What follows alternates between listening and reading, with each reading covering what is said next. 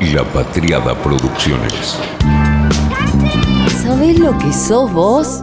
Una anaconda con memoria sos.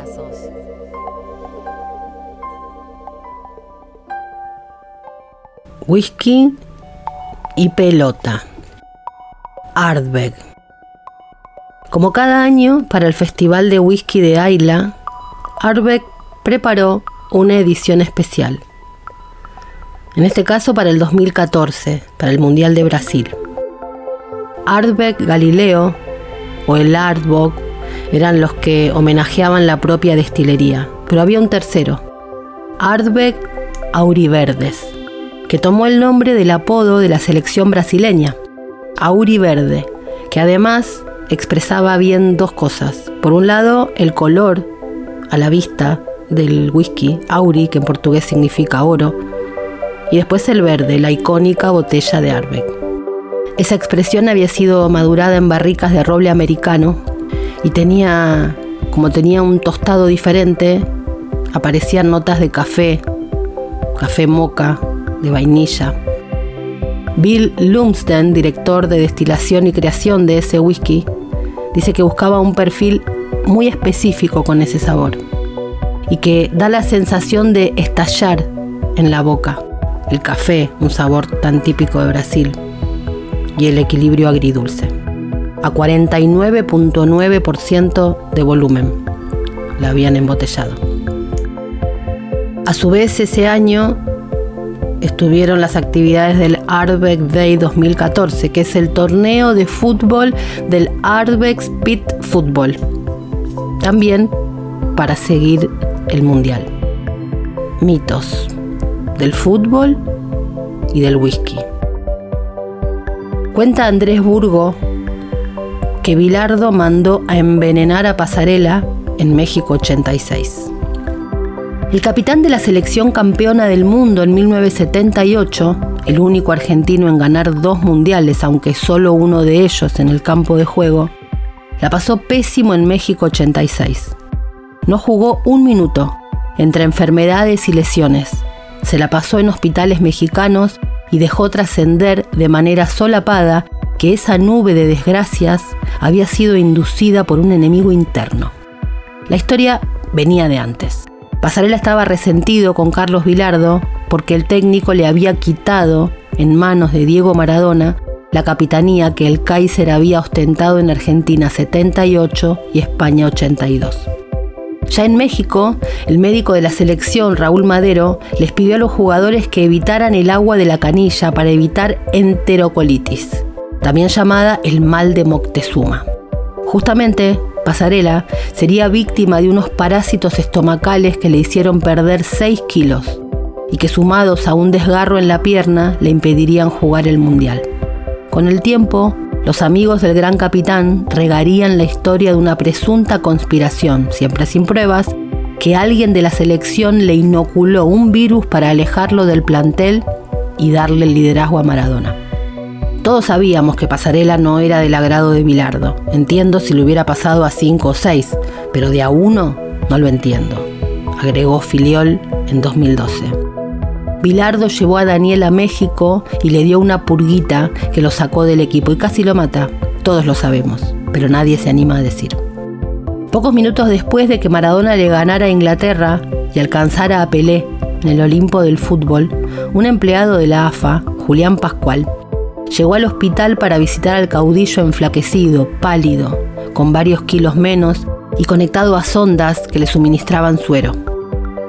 Pasarela había visto el partido por televisión, desde un hospital, lejos geográficamente del Azteca y lejos sentimentalmente de sus compañeros. Pascual, que moriría en 1997, le dio un regalo que en realidad le pertenecía, pero que Pasarela no había podido usar, la camiseta azul con el número 6. El Kaiser siempre fue un hombre duro, pero se conmovió con el gesto. Lloró. Al día siguiente unos pocos compañeros lo visitaron, Jorge Valdano, Sergio Almirón, Néstor Clausen, Ricardo Bocchini y Carlos Tapia. Maradona, como la mayoría, no fue, convertido en un paria. Pasarela también siguió las semifinales contra Bélgica desde el hospital y recién después regresó a la concentración, pero ya sin ninguna posibilidad de jugar la final ante Alemania Federal. En las horas previas incluso volvió a Acapulco para despejarse de la maldición que lo perseguía y retornó a la Ciudad de México para la final. Entonces sí, por primera vez en el Mundial entró al Azteca, vestido como un civil, alentando a sus compañeros y subiendo al palco para recibir su segunda medalla de campeón mundial. Sinceramente no me siento campeón. Sería como si llevara algo que no es mío. No pude brindarme a este equipo como hubiera deseado, declaró todavía en el Azteca. Pero allí no terminaría la historia. Al poco tiempo, ya de regreso a Italia, Pasarela empezaría a escupir lava de su boca. Estaba todo canalizado, dijo en septiembre del 86. Todos los días tomaba siete pastillas de antibióticos y cuatro de flagil, otro antibiótico, más tres litros de suero. No solo eso. El Kaiser, además de decir que el técnico de la selección había sido Julio Grondona, para desprestigiar a Bilardo, dejaría trascender que la serie de enfermedades y lesiones que lo habían dejado afuera podrían haber sido inducidas por el cuerpo técnico y médico. Sus amigos antibilardistas serían incluso más osados, declaró Ricardo Lavolpe, ex campeón del mundo en el 78. Comían como 40 personas, qué casualidad, uno solo se agarró bichos. Todos sabíamos que Pasarela no era del agrado de Bilardo. Al año siguiente de esa acusación, el periodista Guido Berkovich le preguntó a Pasarela en Teis Sports si le había sorprendido lo que denunció Filiol. No, no me sorprendió, respondió. El pensamiento generalizado es ese, pero yo no tengo pruebas. Lo raro es que al único que me agarró fue a mí, y quedé muy mal de eso, porque a partir de ahí pasé al lanzoprazol, pastillas para la acidez del estómago y hoy estoy con Pantop 40, que son otras pastillas para la acidez estomacal. Bilardo sabe que yo me comporté bien con él y sé que Bilardo al margen de esto tiene aprecio por mí. Si es que pasó algo, no sé si habrá sido Bilardo, no lo sé. Tengo mis dudas, serias dudas. ¿De quién? le preguntó Berkovich. Por ahí de Bilardo no. Pasarela dejó la puerta abierta a las suposiciones. ¿Lo dijo por Maradona? su enemigo con quien se había peleado con ferocidad pocos días antes del Mundial, o lo dijo por el médico de la selección. Recién en octubre de 2015, Madero contaría por primera y única vez su versión del caso. Sus palabras fueron demoledoras. Pasarela fumaba y tomaba whisky por las noches y pensó que los cubitos de hielo no le iban a hacer nada, reveló Madero a Diego Borinsky, periodista del gráfico. Su problema en el 86 comenzó por el hielito del whisky. Cuando agarró el virus, lo llevé al hospital con los mejores especialistas de gastroenterología. Pilardo le dijo que la camiseta titular era de él. Antes del partido con Italia fue claro, si te sentís bien me decís si jugás. No, con los italianos haces una macana y te pintan la cara. Espero otro partido, le dijo Pasarela. Después del 1 a 1 con Italia hubo un entrenamiento intenso, con calor, y él se quería meter. No jodas, porque vas a tener problemas, le dije. Usted está cagado, me respondió. Yo te voy a romper una botella en la cabeza, me tenés podrido. Si te digo que no lo hagas, no lo hagas, le dije. No me dio bola. Se metió y terminó desgarrándose. Un tipo jodido. Empezó a declarar que yo le había dado algo a propósito. Seguí jodiendo, que tengo todos los papeles, un cierto prestigio y si seguís hablando te voy a hacer un juicio que no te va a alcanzar toda la guita que ganaste en la Florentina para pagarme, le dije. No jodió más. Paradójicamente, con los años, el boomerang de las suposiciones y acusaciones veladas por una enfermedad o lesión provocada dentro de la selección enfocaría hacia el cuerpo técnico de Pasarela. El nunca aclarado corte de Julio Cruz, que sufrió en el partido contra Bolivia por las eliminatorias del Mundial 98. La historia circular también para el único argentino bicampeón del mundo, cubitos de hielo.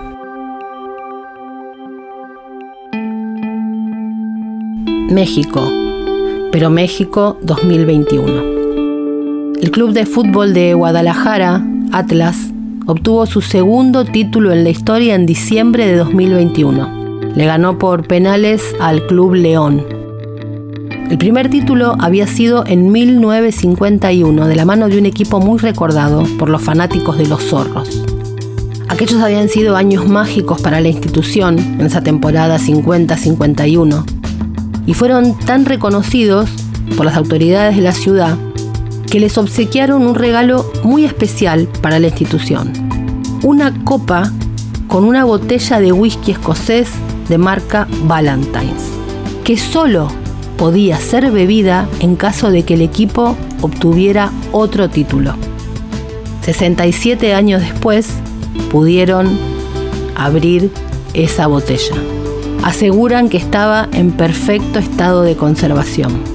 Celebraron la victoria descorchando esa botella que dicen que costaba ya en ese momento un millón de pesos mexicanos, 48 mil dólares. En la historia de whisky y pelota no podía faltar Escocia. Nadie sabe si esto es una verdad, una exageración o puro mito. Lo cierto es que en Alta Gracia, a 40 kilómetros de la ciudad de Córdoba, todavía hay historias vinculadas con aquel seleccionado escocés que se hospedó ahí.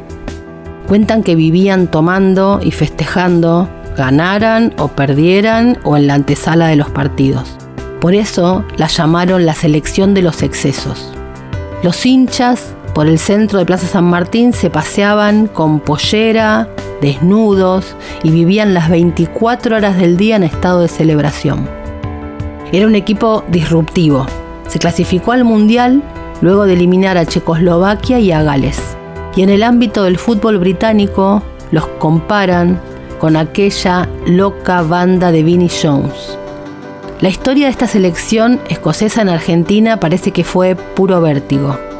Llegaron, jugaron, papelón, se despidieron con una actuación increíble después de aquel estupendo 3 a 2 a Holanda, todo vorágine, alcohol en las habitaciones y hasta algún caso de doping. El gol de Archie Hemil, jugador del mágico Nottingham Forest de Brian Clough, quedó para siempre como un espasmo glorioso. Se puede ver en los rincones de las redes sociales. Quienes lo vieron cuentan desde Mendoza que lo recuerdan y no lo van a olvidar jamás. En Alta Gracia, donde se concentró el plantel, en el primer tramo de la Copa del Mundo, las autoridades del hotel encontraron centenares de botellas vacías en las habitaciones. Había licor y whisky. No fueron los únicos, parece que el seleccionado polaco ingresó al país cerca de 400 botellas de vodka.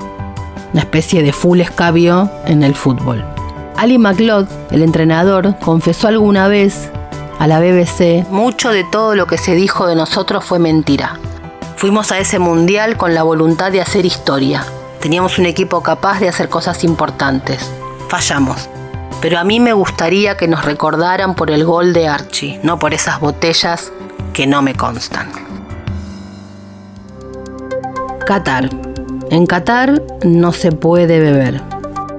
Los precios, en caso de que se consigan bebidas alcohólicas, son exorbitantes.